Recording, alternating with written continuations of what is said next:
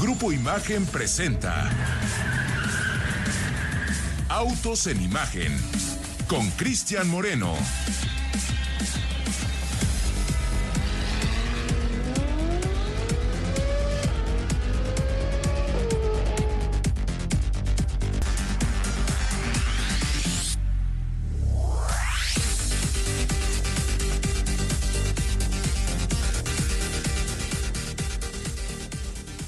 Buenas tardes amigos de Ocho en Imagen, yo soy Cristian Moreno y son exactamente las 4 de la tarde con 31 minutos, 50 segundos aquí en Ciudad Imagen, desde donde el día de hoy estamos transmitiendo completamente en directo a través de las señales que ustedes ya conocen, la frecuencia de Imagen Radio, Imagen Multicast y todas las plataformas digitales de Grupo Imagen. Hoy vamos a hablar de un par de temas que me llaman poderosamente la atención y uno de ellos es Ayer platicaba justo, me hablaron para, para felicitarme, de la visita que tuvo la planta de San Luis Potosí de General Motors. Una planta que actualmente es, es, muy relevante en la estructura, pero no solo como planta, sino como conjunto de plantas. Ramos Arispe es actualmente ya una de las cinco operaciones que van a generar vehículos electrificados en el grupo automotor General Motors y en consecuencia pues va a traer inversiones muy relevantes para los procesos de manufactura. El gobernador de San Luis, mi querido Ricardo Portilla, sale muy coyunturalmente al pie y dice que esta instalación evidentemente será muy importante para el Estado, muy importante para la cadena de suministro, muy importante para la generación de empleos y muy relevante para la transformación de una entidad que ya supo leer hacia dónde está la manufactura automotriz. Y yo quisiera mañana ver a todos los gobernadores con esta misma intención, con esta misma con este mismo entendimiento. Yo sé que son políticos, yo sé que tienen muchas lecturas, pero entre más entiendan y atiendan que uno de los principales músculos de manufactura de este país está íntimamente relacionado con los procesos que hacen autos, que hacen autopartes y con el vínculo tan estrecho que tenemos con la región de Norteamérica, créanmelo, mejor les va a ir, créanmelo. No lo digo como una ocurrencia, no lo estoy diciendo como un discurso de campaña. Yo no soy político ni tengo ninguna intención de buscar nada que tenga que ver con esta tan relevante labor. Pero si nos remontamos 10, 20, 30, 40 años o los que ustedes quieran, porque los primeros registros de la relevancia de México en la manufactura automotriz datan del mismísimo Henry Ford, pues de ahí para acá Nada más, échenle. ¿Cómo es que esto es importante? Hay que entenderlo y hay que atenderlo, por el amor de Dios. Y el gobernador de San Luis aventó una palomita, mi querido Ricardo Eduardo Portilla, al respecto de esto. Platícame. Así es, mi querido Cristian, pues el señor Ricardo Gallardo Cardona visitó pues la armadora de General Motors en San Luis Potosí y sí, efectivamente está reiterando que el gobierno pues va a apoyar permanente, permanentemente los proyectos de inversión y de crecimiento de la planta ensambladora, pues bueno, pues a fin de que el crecimiento económico de la entidad se mantenga y sobre todo pues estén generando nuevos empleos para todos los potosinos. Durante este encuentro también se platicaron con empresarios, se hablaron sobre planes, estrategias de crecimiento para la producción de vehículos en el país, particularmente en San Luis Potosí.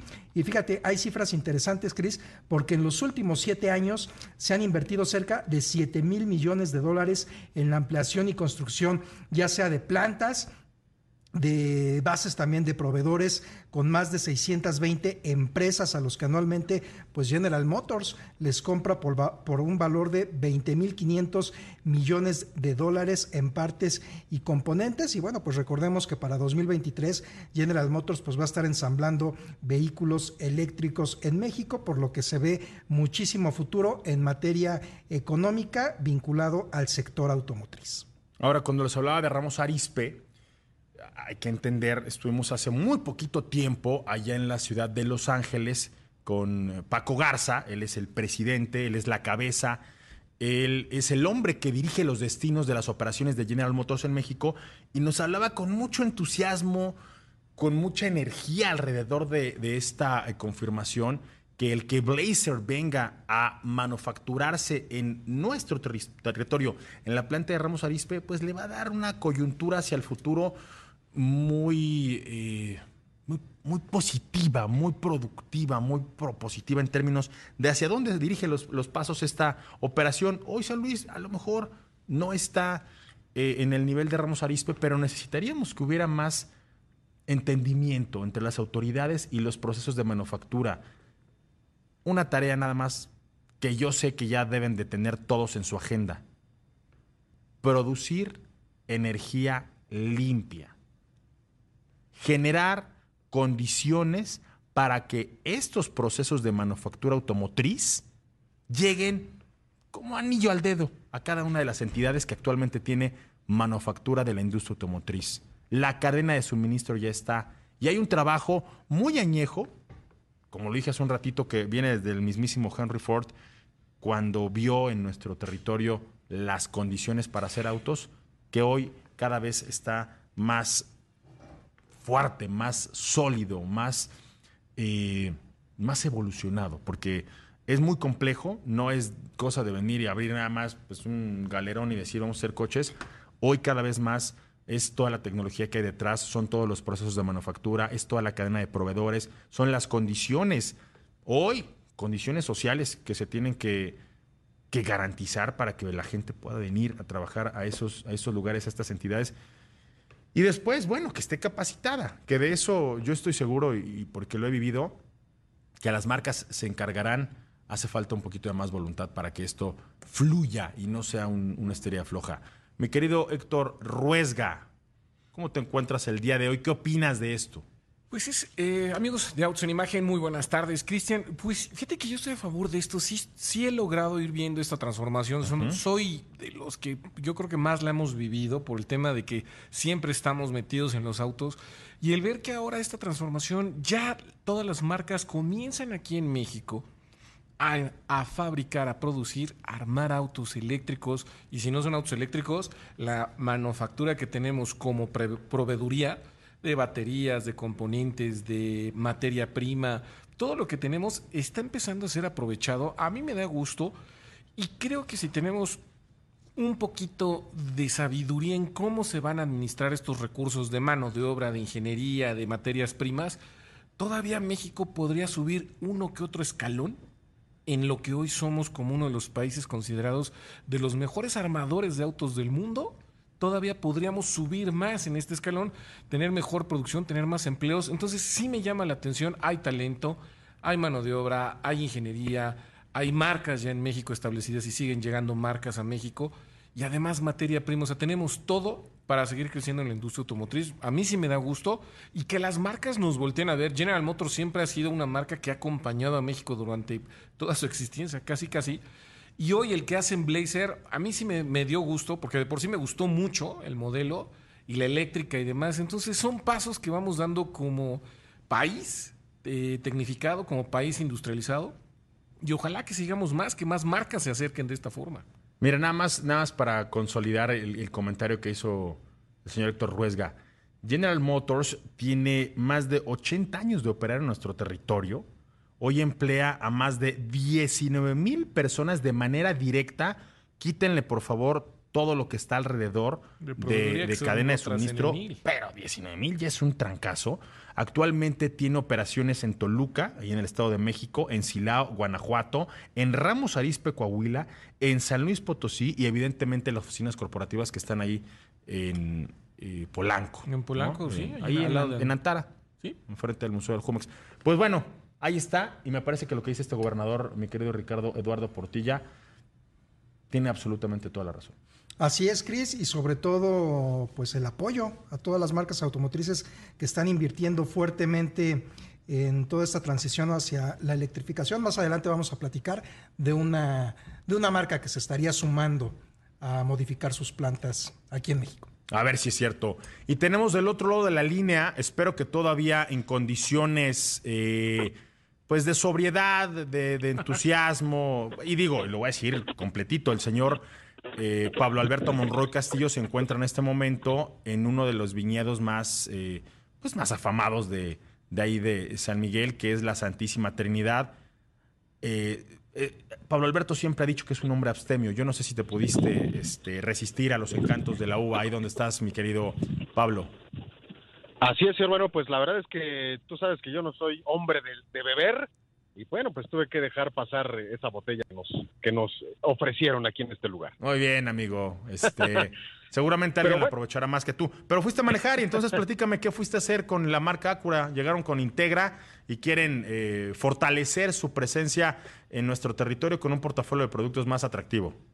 Así es, señor Moreno, pues estamos en San Miguel de Allende, en Guanajuato, justamente en el lanzamiento de la que se puede considerar como la quinta generación de Acura Integra. Hay que recordar, para más o menos entender este modelo, que entre 1986 y 2006 pues ahora vendió más de un millón de unidades de este Integra allá en Estados Unidos, lo que lo convierte hoy en día todavía en el vehículo más popular de la firma japonesa hasta el momento. El Integra también pues es uno de los autos más queridos de finales de los 80 allá en la Unión Americana, porque pues bueno, aquí a México la manera oficial nunca llegó hasta esta quinta generación y de alguna forma decir que este Acura Integra eh, es un Honda Civic más elegante no es erróneo en realidad, es más, hasta en cierto modo es verdad, eh, recordemos que el Integra siempre basó en el Civic y bueno, pues eh, esta fórmula se repite con la eh, décimo primera generación del Civic que ya se presentó.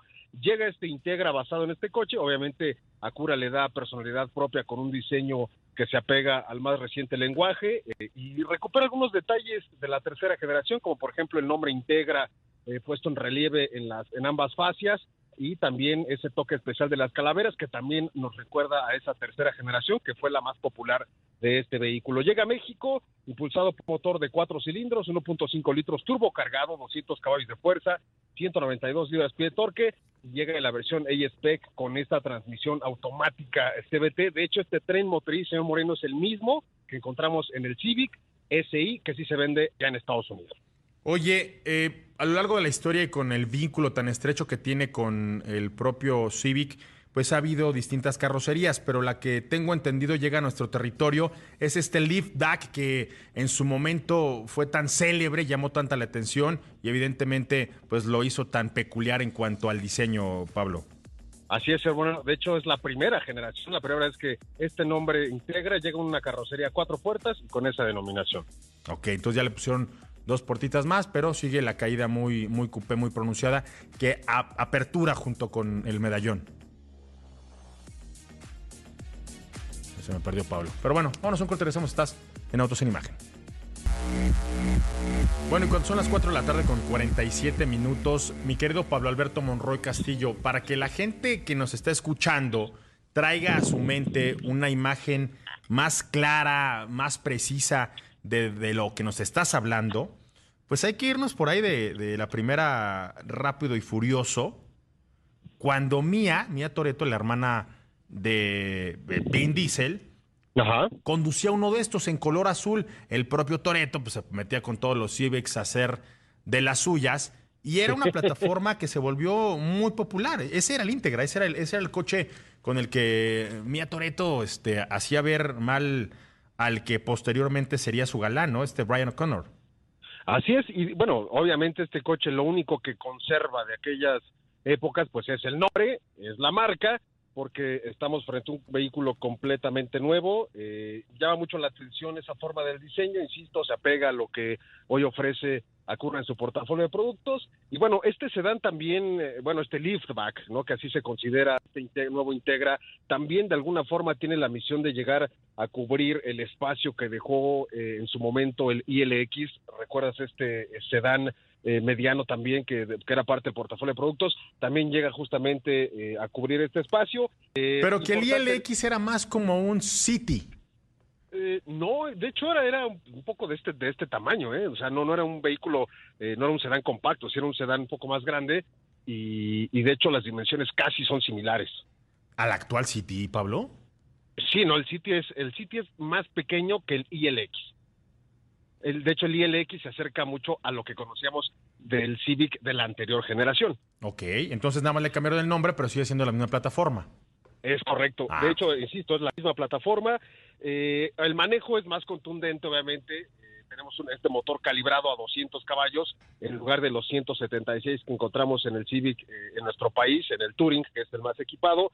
La CBT eh, tiene una mejor respuesta porque el- la entrega del motor es más contundente y me y llama mucho la atención los modos de manejo que ofrece, que tuvimos la oportunidad de estar probando justamente en la carretera y que son el normal, el deportivo, obviamente, el confort y el individual y que no hacen otra cosa más que ajustar, por ejemplo, eh, la rigidez de la dirección, afilar un poco más la transmisión para poner el motor más afilado en caso de un rebase y sobre todo que este vehículo cuenta de serie con eh, amortiguadores adaptativos, entonces cuando por ejemplo ponemos el modo de manejo deportivo, endurece un poco más su recorrido y eso da un desempeño mucho más notable ya cuando el vehículo se enfrenta a, a velocidades mayores.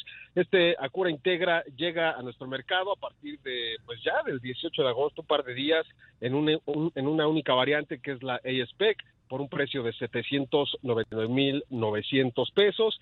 Y bueno, pues eh, obviamente en el interior, que es justamente donde me encuentro en este momento, encontramos elementos muy interesantes, el cuadro de instrumentos completamente digital, 10.2 pulgadas, el sistema de infoentretenimiento 9 pulgadas también, que son elementos que, insisto, vemos en el Civic, eh, también ese diseño de las salidas del aire acondicionado, esas rejillas que veíamos en el Civic también aquí se conservan y que de alguna forma también aleja el diseño clásico que, vemos todavía en Acura, eh, un poco... Eh, saturado en la consola central, aquí ya insisto, recupera elementos del Civic, eh, Acura le da el toque y es el vehículo que hoy tenemos, que es una de las eh, grandes propuestas que hoy tiene la firma japonesa aquí en nuestro mercado.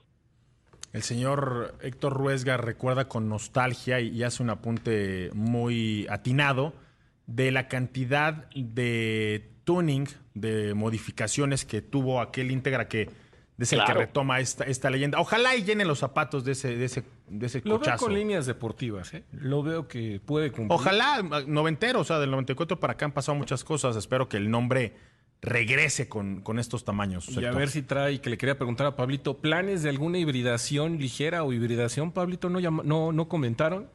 No, de hecho, eh, de- de- digamos a corto plazo, esto todavía no está en los planes de Acura. Lo que sí podría estar, pero no sabemos si llega a México, pero podrían estar preparando, por ejemplo, esa variante, eh, el Type R, ¿no? De este Acura Integra, que en las generaciones anteriores sí existía. Eh, pero bueno, eso, digo, ya tomando como base el, Civic, que ya tiene esta denominación, eh, es probable que más adelante este vehículo también tome esa, esa denominación deportiva de tipo R y lo veamos por lo pronto en Estados Unidos. Habrá que ver si llega a México. Habrá que ver si, ver, habrá que ver si llega a México y habrá que ver cómo, cómo tienen esta dualidad del liftback, que se me hace muy, muy versátil. Eso Muy escucha, a mí me gusta como Claro. apertura. Y ahora con esta nueva eh, actitud de, de Acura, mi querido Alberto.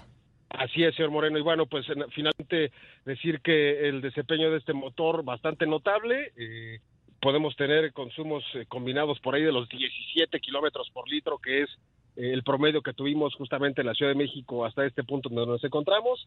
Y bueno, pues a pesar de que traíamos un vehículo lleno, con las maletas, con tres ocupantes, y el vehículo eh, se mostró completamente solvente en todos los momentos en los que solicitamos eh, justamente los episodios de aceleración máxima para un rebase, solvente, completamente solvente. Y por el tipo de amistades con las que sueles vincularte, supongo que era el único supercargado que, que iba en la caravana. Sí, era, era eh, la cura eh, turbo y supercargado. Ándale, ándale. Vámonos a otra cosa, mariposa, mi querido Héctor Ruesga. Estás quejándote y queja. A veces los llamados de Héctor Ruesga hacia este tipo de temas eh, van muy cargados de emotividad, de, de coraje, hasta de, hasta de rabia. Es pasión, señor. Son, dos, son Pasión, cuatro te la ruedas. compro, te la compro. Son cuatro ruedas. Y hoy me dice que mucha gente que acude con él allá a su taller viene con temas de frenos. El sistema de frenos es un sistema muy complejo. Ojalá fuera tan sencillo como bajar los pies como en este, los picapiedra y entonces activar la desaceleración. No es así. E intervienen muchos elementos, Héctor. El primero de ellos, que tiene que ser el líquido de frenos, hay un nivel, hay un sistema, hay obviamente una distribución de estos niveles y con base en ello una operación correcta. Hoy que está el frío y que hay tanta humedad y que llueve de día, de tarde y de noche, esto pudiera verse eh, mermado, Héctor. Platícame de ello. Sí, fíjate que hay algo que sucede con el líquido de frenos. El líquido de frenos en sus versiones más comunes es hidrosténico, absorbe humedad del ambiente. Normalmente cuando nosotros manejamos normal, el líquido de freno se calienta, empieza a subir su temperatura y puede rebasar inclusive eh, los 100 grados tranquilamente en condiciones de operación normal. De hecho, los líquidos nuevos o más modernos superan los 200 grados de temperatura sin ningún problema. Pero ¿qué sucede cuando el vehículo estuvo trabajando, que no sé, una bajada de Cuernavaca, como a veces vienen ustedes diario aquí, o de Pueblo, lo que sea, y te estacionas y está lloviendo o hace frío, tiende a absorber un poco de humedad y si no le hemos dado el mantenimiento adecuado, es decir, el cambio de líquido de frenos, que realmente se drene hasta la rueda, porque de la bombita que está en el, en el habitáculo del motor, en ese, ahí está su recipiente, que siempre lo revisamos, de ahí llega a cada rueda. Entonces, si no se drenan esas venas, si no se drenan esas tuberías y se hace el cambio completo por un líquido de, un líquido de frenos nuevo, con sus propiedades nuevas, empiezan a absorber humedad, empiezan a dejar cierta corrosión y después viene el problema cuando pisamos el pedal y empezamos a sentir el pedal esponjoso o que metes y metes más el pie pisando el freno y el auto no sientes esa sensación de frenado que estamos acostumbrados a. Allí es momento, Cristian, de poner mucha atención. Si sentimos que nuestro pie recorrió un poquito más, lo manejamos diario, lo sentimos diario, pongan atención. Esas son llamadas muy grandes de atención y de seguridad en el frenado, porque en una de esas sí después puede llegar el susto de que le bombeas y el coche se te va el pedal al freno, al perdón, a la alfombra y no paraste o algo y hay que bombear de inmediato para recuperar. Y es cuando ya llegamos al taller oye, me llevé el susto de la vida, no frenó bien, etcétera.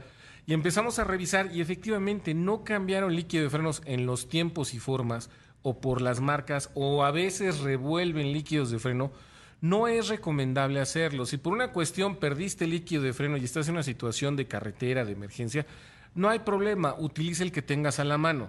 Posteriormente haz un servicio de frenos y que te limpien las líneas y que puedan eh, cambiarse por un líquido de la misma marca o de la misma nomenclatura, el famoso DOT 3, 4 o 5, que es uno de los mejores, y con esto basta para que tu sistema de frenos pueda durar mucho tiempo. Los sistemas de ABS son más críticos, tienen que llevar a- eh, líquido de frenos correspondiente, un DOT 4 o a DOT 5 es el que más se usa. En los ABS, en los, en los vehículos modernos, es muy importante que lo tengan funcionan y son muy complejos en su funcionamiento el control de válvulas y presiones. Tengan cuidado con eso. Si llegan a revolver líquido, cámbienlo lo antes posible. Eh, por el- la nomenclatura que debe llevar su auto. Es muy importante esto porque se pueden llevar muy malas experiencias. Y en temporada de lluvias, pues absorben humedad, se van eh, deteriorando. Por favor, no traigan el depósito de líquido de frenos sin tapa. Eso es fatal. Aunque vas a tener el líquido y te va- vas a poder frenar de, de determinada forma, va a absorber agua, se va a contaminar y posteriormente vas a tener que cambiar hasta la bomba de frenos si no es que te toca un susto en una frenada. Ahí está, mi querido. ¿Cómo lo van a poder identificar? ¿Cómo lo van el a poder pedal de freno es crítico. O sea, vaya más allá de eso, hay formas de eh, cuando el tú color, abres el, el color, el color sobre todo cuando tú ves el depósito se empieza, se empieza a oscurecer. Ajá. Lo ves de un tono que llega a color eh, muy clarito, muy como refresco de manzana, más Ajá, claro, ajá. y se va oscureciendo y se hace prácticamente café. Entonces el color es uno de los principales. Hay líquidos color azul o por ahí hay unos de, inclusive por ahí de un tono medio rojizo. Entonces dependiendo de la marca y el DOT. Pero el más común, sí, dense cuenta, cambia de tono sobre todo. Muy importante, no pueden mezclar uno con otro. De a largo plazo no, si es una emergencia sí, pero de preferencia no lo hagan. Y sobre todo, si ya tienes uno nuevo con características preventivo. distintas. ¿no? Mantenimiento preventivo. Cuando te hagan frenos, cambio de líquido de frenos. No es tan costoso y bien vale la pena. Vámonos a un corte y regresamos. Estás en Opción Imagen.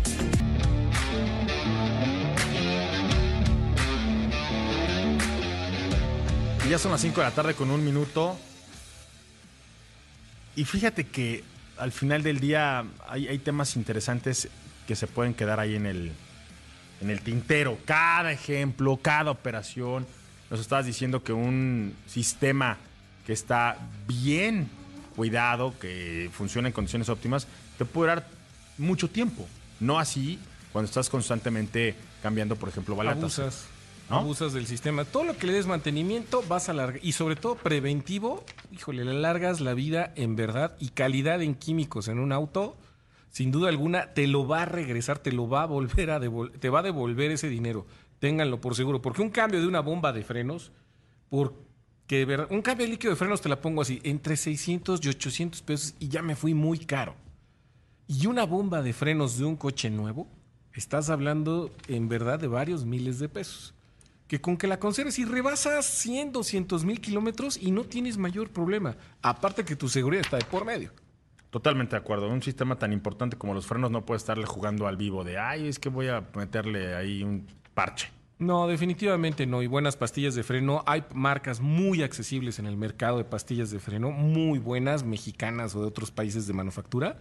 Y líquidos de frenos igual. Y ya hoy en el mercado lo bueno es que encuentras todas las marcas en la mayoría de las refaccionarias o en las tiendas de autoservicio automotriz, Cristian, y ya hay diferentes precios y muy buenas calidades. Créanme lo que ya no es tan tan difícil este, mantener tu auto en perfecto estado. Antes sí parecía que casi casi teníamos que dejar un riñón por un sistema de freno. No, ya hoy es muy accesible. Totalmente de acuerdo. Pues bueno, les quiero contar justo del vehículo con el que estuvimos compartiendo allá en la segunda etapa del Cupra del Tour Imagen en Querétaro, porque tenemos al ladito esta Cupra Teca, un vehículo redondo, el vehículo con el que comenzó esta marca su emancipación Detalles interesantes, es un auto eh, sofisticado, es un auto único, es un auto que le dio un upgrade importante con respecto a las prestaciones, al equipamiento, a la personalización.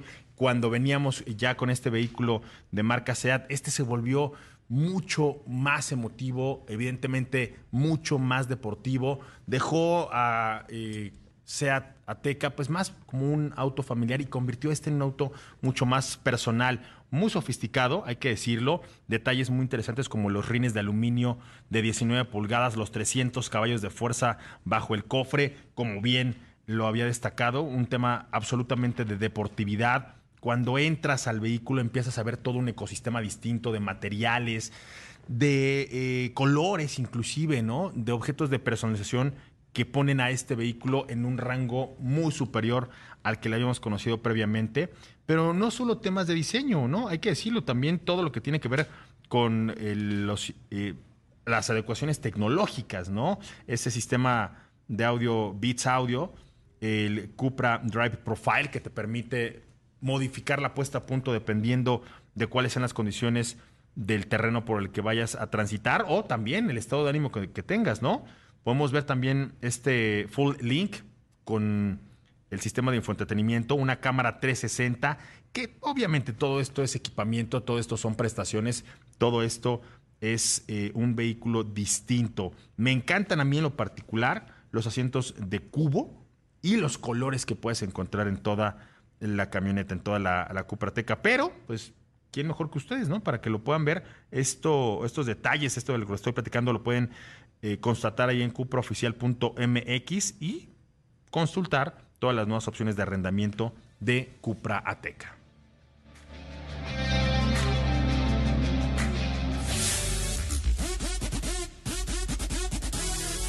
Y bueno, cuando son ya las 5 de la tarde con 5 minutos, vamos a hablar acerca de algo que ya es más bien un hecho. Eh, no es una profecía, tampoco es algo que supongamos que va a ocurrir, tenemos la certeza de que esto va a pasar. Y es que con la llegada, que con la transformación de las marcas automotrices para tener portafolios de productos completamente eléctricos, pues todos estos autos eh, impulsados por grandes y poderosos motores de combustión interna, pues irán dejando espacios, irán dejando su lugar en los portafolios de productos. Así es que cada marca lo hará de forma distinta. Habrá quienes muy fieles a lo que habían hecho durante toda su vida, que eran ediciones especiales, pues vehículos muy personalizados, a lo mejor hasta, en este caso estamos hablando del Challenger y del Charger, pues habrá siete ejecuciones que evidentemente traerán de vuelta los orígenes del Challenger y los orígenes del Charger y nos veremos en un viaje hacia la década de los 60 y 70, ¿no? con colores muy particulares, con objetos de personalización eh, habrá bajo el cofre de estos muscle cars, estos exitosísimos V8, que le darán paso a nuevas motorizaciones. Ya la propia Dodge confirmó el día de ayer que estos modelos estarán terminando su producción después de haber estado en el mercado más de una década. Y me refiero a una década en esta reinterpretación, en estos retro cars que trajeron nuevamente al portafolio de productos de Dodge a estos eh, clásicos, ¿no? Los vehículos que veremos llegar a los portafolios de productos, pues, ¿qué tendrán? ¿Qué, será que, sean tan eh, emblemáticos, eh, tan nostálgicos? Pues de entrada vamos a ver colores, una paleta de colores que no estábamos acostumbrados a ver en estas ediciones de despedida. ¿Qué más? Pues vamos a ver también rines. Yo creo que será eh, allá en el, SEMA, en, este, en esta exhibición de autopartistas que se da en Las Vegas y que es mítica pues todo un, eh, un festín para los amantes de estos muscle cars, de estos eh, detalles de personalización. Pero esto, más allá de que haya salido la propia Dodge a advertirnos del arribo de estas ediciones especiales, les puedo decir que va a ocurrir en absolutamente todas las marcas automotrices que se vayan a ver involucradas con los procesos de electrificación. Así como veremos este Charger, así, como veremos este Challenger, pues a lo mejor veremos por ahí un 911, a lo mejor veremos por ahí un Jeep, a lo mejor veremos por ahí este, todos los vehículos que actualmente tienen un motor de combustión interna tendrán una última edición tal y como lo conocemos, conocemos actualmente con las plataformas que ya les conocemos, ¿no? Yo creo que Dodge es un maestro en la personalización y todo lo que veamos como ediciones especiales mi querido Ricardo, pues serán para todas las marcas un antes y un después y un momento muy especial, una gran oportunidad que van a tener para hacer pues, ediciones que van a ser eh, para coleccionistas. Así es, de Last Call, así se llama pues estas ediciones especiales que como bien mencionas Chris, pues van a distinguirse por placas conmemorativas en el, en el auto, colores especiales y sí, pues efectivamente ediciones para aquellos entusiastas de los muscle cars, eh, coleccionistas. Y fíjate, estos anuncios se llevaron a cabo en el Dodge Speed Week, Speed Week que se está llevando en Michigan. Y ahí también se hicieron eh, anuncios importantes. Uno de ellos es el regreso de la Dodge Durango SRT Hellcat 2023, la cual pues eh, regresa después de que se haya presentado como año modelo 2021 y tan solo por un año se haya llevado a la producción. La marca Dodge dice que debido a la alta demanda de los entusiastas, pues sigue siendo una de las favoritas. Se une justamente al Challenger y al Charger como vehículos Dodge que ofrecen versiones SRT Hellcat. Y hablando un poco de números, bueno, pues esta Durango estará eh, teniendo un motor Hellcat V8 de 6.2 litros supercargado de 710 caballos de fuerza, 645, 645 libras pie de torque. Estéticamente se distingue por tener estas franjas que recorren todo eh, lo largo del vehículo. Y bueno, pues los pedidos para esta edición de la Durango se van a estar llevando a cabo en Estados Unidos en septiembre de 2022 y está previsto que llegue a los concesionarios a principios de 2023. Fíjate que estos procesos, cuando hablamos un ratito justo de lo que pasó allá en Ramos Arispe, de lo que ya pasó también en eh, con la Mac E, pues Stellantis está viviendo un momento muy particular de, de, su historia, porque todos estos vehículos que serán Last Edition, Last Call y todo lo que veremos como la última y nos vamos, pues le darán paso también a una nueva era de la electrificación. La confirmación tal y como llegó es no veremos más este tipo de motores V8 que fueron tan emblemáticos para el regreso de estos retro cars al portafolio de productos y entonces veremos una reinterpretación de lo mismo. Ahora, ¿en dónde se fabricarán? Si actualmente tenemos una planta de manufactura allá en Coahuila, y ahí es en donde, según Bloomberg, según un informe que ya se ha dado a conocer, Stellantis estaría poniendo el ojo en una de sus plantas de nuestro territorio para adecuarla y sé que sea ahí en donde se manufacturan estos vehículos electrificados. Eh, ya sabes cómo son estas eh, filtraciones de información. Bloomberg no dice fue fulanito de tal, sino más bien fuentes cercanas a la, a la, propia marca, que estas fuentes cercanas a la propia marca hay que decirlo. En muchas ocasiones, marcas automotrices, grupos automotores como Stellantis, que son enormes, no pueden salir abiertamente a decir, hey señor, ponle el nombre del presidente en turno que quieras allá en Estados Unidos, voy a hacer una fortísima inversión allá en eh, México para manufacturar mis vehículos.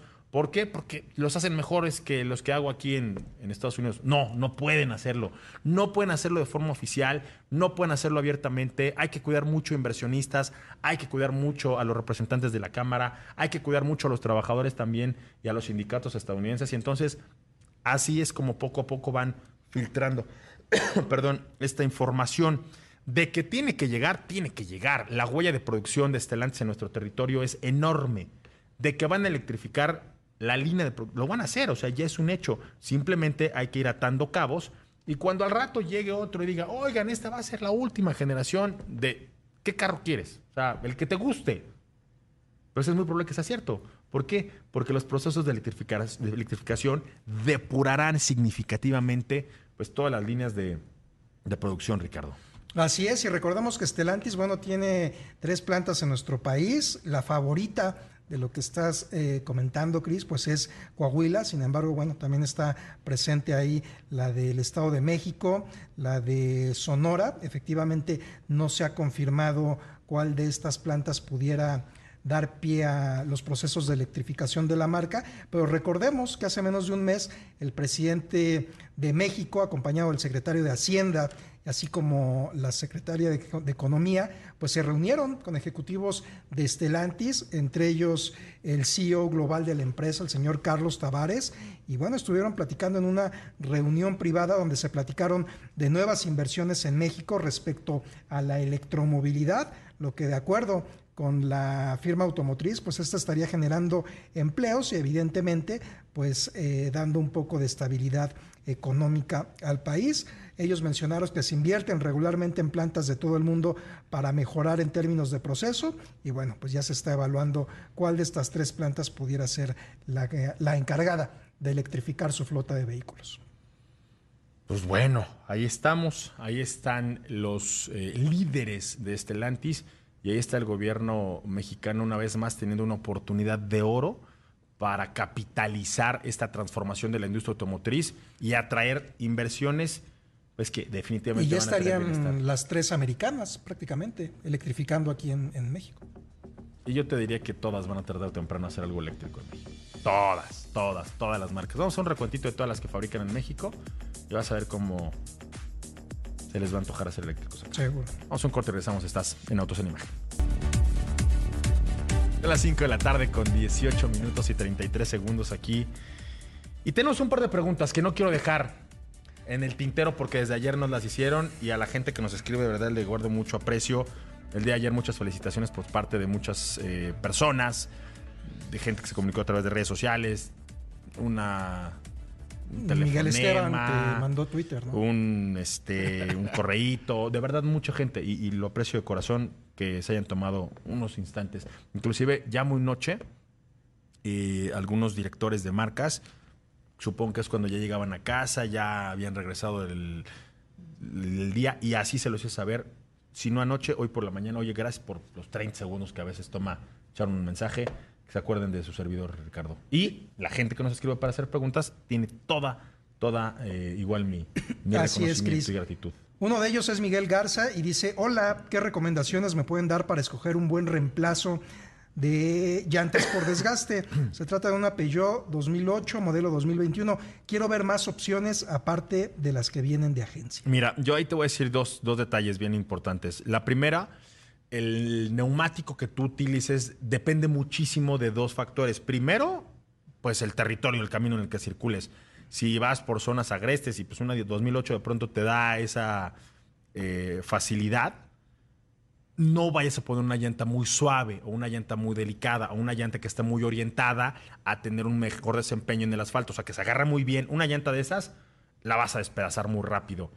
La segunda es cómo manejes. Hay personas eh, que son muy agresivas con el auto, que atacan mucho eh, la frenada, que de pronto van eh, por territorios irregulares y van como si fueran este, en una nube. No hagan eso si van a tener un neumático que se te puede chipotear, se te puede reventar, se te puede romper, se te puede pinchar. No vale la pena invertir porque estas llantas, las llantas suaves, suelen ser más enfocadas en el performance. Eso depende mucho, pero para que no te quedes con, con una respuesta inconclusa, a mí me parece que un neumático que te da un muy buen performance está en el rango entre Continental, Michelin y algunas gamas de Pirelli. Yo, por ejemplo, utilizo en la SUV que, yo manejo la Pirelli Scorpion verde, que ahí tiene una baja resistencia en rodamiento, es una llanta grande y a lo mejor encontrarás en alguna de estas gamas. Al señor Héctor Ruesga le da picazón la Pirelli porque dice que es más delicada que otros neumáticos, pero depende mucho de cómo vas a manejar, ¿no, Héctor? Sí, depende mucho y bien lo dices. O sea, hay llantas que son enfocadas al desempeño de pista o de, eh, o de asfalto y las otras un poco más todoterreno y sobre todo todo tipo de clima. También afecta mucho eso. Si estás en zonas de mucho calor o mucho frío, hay que tomarlo en cuenta. Michelin a mí me gusta. Hankook es una llanta que a mí me ha gustado mucho el desempeño y costo-beneficio. No se me hace tan cara y normalmente encuentras en todas las medidas. Hay muy buenas versiones y por ahí, este, ¿cómo se llama la otra? Kumho. Kumho, Ok. que son coreanas. Fíjate, a mí las BF Goodrich, si eres una persona más descuidadona con la llanta, me parece que tiene buena ¿Y sabes tecnología. también que hay en México? Cooper Tires. A mí la Cooper me cuesta más trabajo encontrar la medida Sí, que, que no busco, hay pero la BF Goodrich me parece que hay mucha. No hay, mu- no hay muchas Cooper Tires, pero sí las hay y también muy buen beneficio. Llanta norteamericana muy buena. ¿Qué más tenemos? Y bueno, G. Hewitt dice, Cristian, hola, compré una Tucson 2023, hoy me la entregan, pero la cámara de reversa falló y no hay refacción. ¿Qué harías? ¿Te la llevas así? ¿Cancelas la operación de compra o cómo procederías? Yo no me la llevo así. Comprometo al que me la está entregando a que lo arregle. Pero no, pero no la operación porque de pronto pueden pasar muchas cosas aquí que te la vuelvan a dar, ¿no, Héctor? Sí, es un tema ahí que inclusive pasas por unas cuantas semanas para lograr la devolución. El tema fiscal, porque ya se facturó, porque ya pasó un proceso de financiamiento, etcétera, ya se dieron anticipos. De repente no es tan fácil hacer ese retorno. Sí te lo regresan, por supuesto que sí, pero no es tan fácil así como de meter la mano a la bolsa y regresar el dinero. A veces no es tan fácil. Y a lo mejor le puede funcionar un poquito de paciencia. A veces son cuestiones de algún cablecito, de alguna cosa que pueden darle una revisión y a lo mejor puede quedar y sigues teniendo tu camioneta en entrega pues, casi inmediata. Salió esta, este problema a relucir. Pero recordemos que ahorita la lista de espera para otra marca, para otro vehículo, no va a ser nada fácil en estos días. Y sobre todo, pues ser muy enfáticos, nada más con la misma distribuidora que pues está presente la falla. Y Hyundai es, es muy fuerte en tema de postventa. O sea, yo creo que podrían trabajar ya algo express de traerlo a- o la- el repuesto lo más rápido posible. Normalmente en esos casos aplica mucho eso, cuando el tema de que haya alguna falta de, suministro de refacciones y más en este coche, que es un coche que se está entregando por primera vez, etcétera, sí le meten mucha velocidad y atención a clientes por ahí. Me, me duele, me pesa que haya llegado hasta esta instancia en donde el cliente tiene que ir a ver un producto que no está al 100 para recibirlo. Entonces, bajo esa premisa y bajo las garantías que en el caso específico de Hyundai es una marca que está muy sólida, tiene una garantía mucho mejor que la mayoría, está por encima de la media de la industria automotriz, algún compromiso. O sea, yo sí necesitaría que alguien saliera y me diera la cara, porque lo he visto en transmisiones desde esta marca. Ha salido el gerente a hacer frente y por otro lado, pues la propia marca, atención a clientes de la marca tendría que darte una respuesta mucho más sólida y consistente que el simplemente, pues llévatela y ahí cuando puedas, este, te la arreglamos, ¿no? Y rápidamente, y hablando de llantas, Gerson Mora dice, tocando el tema de las llantas, compré un Jetta 2022, tiene las llantas eh, Nexen, ¿qué me pueden decir de ellas? Son Pues- llantas buenas, bonitas y baratas. ¿eh? Nosotros las hemos usado. Promedio. un promedio y es una llanta que para el piso de México a, a mí me ha tocado, las hemos usado y tiene buena duración y buen grip. Y muy buen precio, promedio. ¿eh? A mí me parece Muy- promedio. Mejor precio que desempeño. eh, para altas velocidades tal vez, por ahí hay otra gama, pero sí. Lo que pasa es que yo viajo mucho en carretera y entonces para carretera a mí no me gusta cómo se comporta, pero el señor Ruesga dijo una cosa muy sólida. Para el día a día y para la ciudad y para los caminos tan maltratados que tenemos en este país, pudiera tener un mejor desempeño que una llanta de alto desempeño. Sí, es que ya recordemos, hay llantas ahorita que te pueden costar 1.800 pesos, que es un promedio más o menos, y llantas que ya están en los 12, 16 mil pesos una sola llanta. Mm, 8 mil pesos las, que- las que Una. yo pongo. Le pones cuatro y ya te fuiste. Pero para carretera, Ya te fuiste a 32 mil pesos. Ya. pero con una garantía de 100 mil kilómetros. Sí, no hay veces que no los gano en un día, pero cosas así ya, ya de repente hay que invertir. Oigan, vámonos, porque después de varios meses de espera, el Consejo Mundial del Deporte Motor aprobó el nuevo reglamento de las unidades de potencia. Recuerden que ya no son motores, ahora son unidades de potencia que entrará en vigor para la máxima categoría a partir de la temporada 2026. Esto, evidentemente, abre la puerta al arribo de nuevos motoristas, de nuevas marcas que puedan fabricar unidades de potencia. Porsche y Audi ya formaditos así de frente para que pudieran tener este reglamento por parte de FIA. ¿Cuáles son los pilares clave de este nuevo reglamento?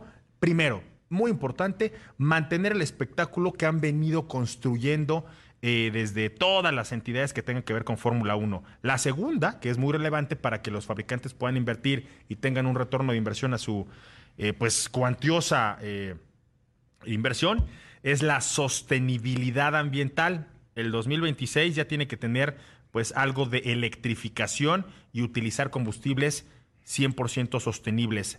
Según, tercero, perdón, la sostenibilidad financiera. Habría que ver que les alcancen porque si no se va a convertir en una guerra de ricos. Y finalmente, que estas nuevas unidades de potencia sean atractivas para poder transferir tecnología y evidentemente que nuevos y pues más eh, renovados eh, competidores lleguen a esta, a esta categoría. La FIA dijo que continuará impulsando la innovación y la sostenibilidad en todos sus deportes y la Fórmula 1, la máxima categoría, no podía ser la excepción. Así es que 2026, importante y a la vuelta de la esquina. Me quedé con una nota que les digo el día de mañana y tiene que ver con Infinity, quien ya le puso fecha de caducidad al Q60. Es parte de lo que les comentaba hace un ratito. Todas las marcas irán transformando su portafolio de productos.